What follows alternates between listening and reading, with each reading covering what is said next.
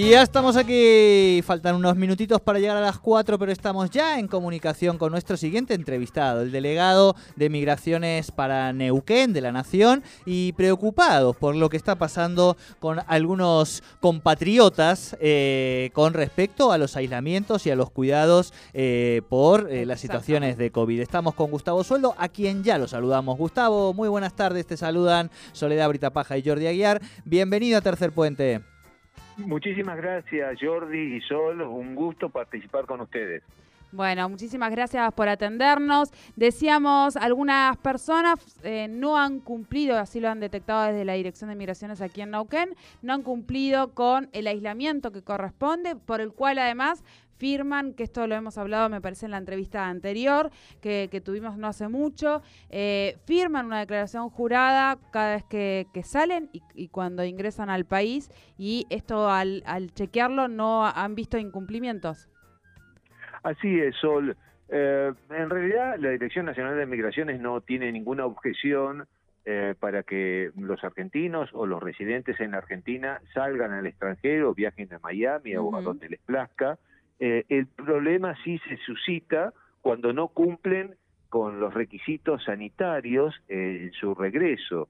Y esto eh, cada vez, lamentablemente, lo que era un planteo teórico eh, se está volviendo verificable en la práctica. ¿Qué quiero decir? Que aquellos que salen, una vez que están ya en camino de regreso, antes de embarcar, deben hacer, por ejemplo, si están en España, 48 horas antes una declaración jurada donde ponen dos cosas. En primer lugar, eh, suben a esa página que está en la, web de migraciones el resultado negativo de un PCR que no puede tener más de 72 horas y en esa misma declaración también ponen el domicilio donde una vez que lleguen a Neuquén van a hacer eh, el, aislamiento de siete días. Eh, cuando llegan a Ezeiza, se les hace un test de antígeno, un test rápido, y si da negativo, continúan camino a Neuquén, y acá en Neuquén tienen que cumplir esos siete días que controlamos desde migraciones en conjunto con la policía provincial y con dos testigos siempre en cada caso y con mucho respeto, visitándolos presencialmente en ese domicilio para ver si están cumpliendo o no. Y el séptimo día, el, Ministerio de Ciudadanía de la provincia de Neuquén a través de su unidad eh, COVID, hace el control de que se cumpla el último PCR. Nosotros le decimos el PCR del séptimo día. Lo que ha pasado es que hay casos en los cuales, al hacer el último PCR a eh, pasajeros que han ingresado con un PCR negativo, pues el último les da positivo.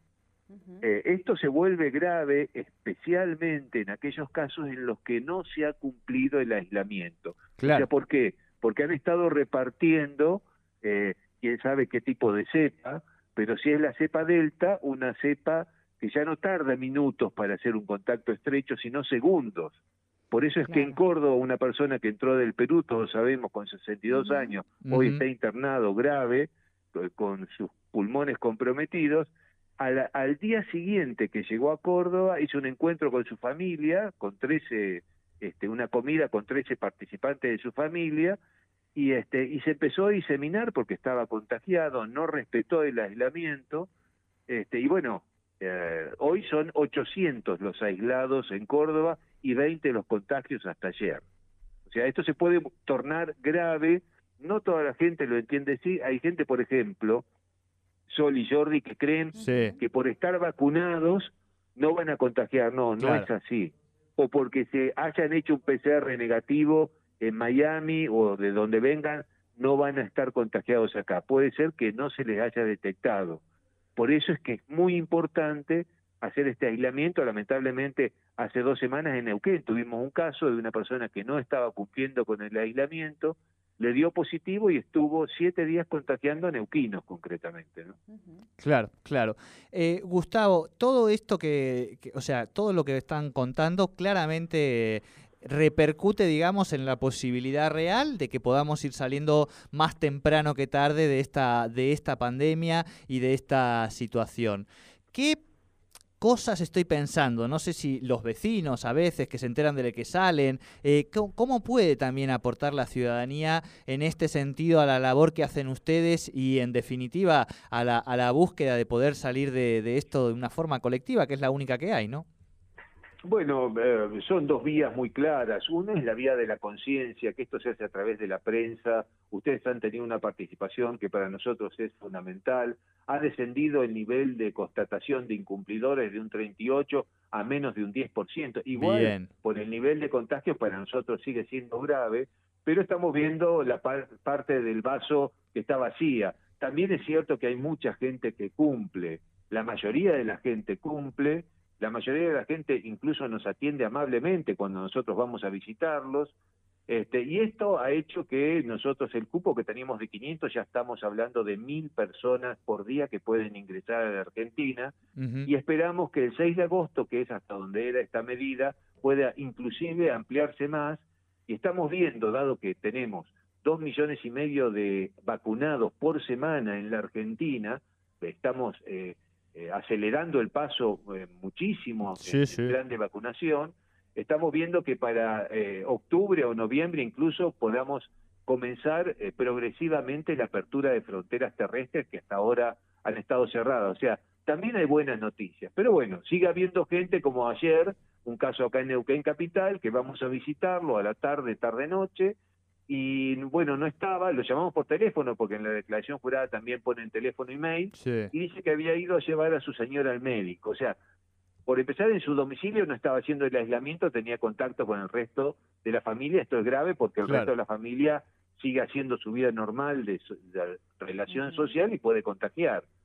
Y por otro lado, porque él tampoco lo estaba haciendo, se subía a un coche, salía, digamos, eh, de estar aislado supone siete días de estar en un lugar este, en donde no comparte utensilios con nadie, no comparte ropa este, de baño con nadie, este, y está aislado. La mayoría de la gente lo entiende. Hay algunos que yo diría que incluso algunos se creen superiores, se creen que no van a contagiar, o saben que van a contagiar, y esto, bueno, ya es, este, es grave. De cualquier manera, nosotros únicamente lo que hacemos, no recibimos, digamos, excusas de nadie, eh, tratamos a la gente de la mejor manera posible, pero con la firmeza del caso vamos a fiscalía y hacemos... Claro, claro, claro. y esta es otra de, la de las patas, además de la prensa, para que vayamos saliendo de la mejor manera posible de esta pandemia. Y la Fiscalía de la provincia de Neuquén, el Poder Judicial, está trabajando, nos consta, porque nos han llamado de acá de Neuquén, Fiscalía de, de porque hubo casos en Cutralcó también, para que ampliemos los datos de las personas, de los incumplidores, y yo creo que le va a caer el peso de la ley. Claro, claro, que es lo que corresponde en estos casos eh, y son muy, muy evidentes que además un poco creo que el caso de Córdoba ha hecho que alguna gente tome conciencia también de, de, la importancia de esto con esta nueva variante. Gustavo, te agradecemos muchísimo este contacto con Tercer Puente. Un, placer, Jordi Soledad. Un gran abrazo. Un gran abrazo. Hablábamos con Gustavo Sueldo, él es director de Migraciones en la delegación de Neuquén, sobre estos incumplimientos en los aislamientos eh, de parte de las personas que regresan del exterior. Ellos firman una declaración jurada tanto al salir como al ingresar al país, donde eh, justamente dan su palabra de que van a cumplir con las reglas que se les está aplicando. Claro, nadie los pone presos, no. una firma de decir si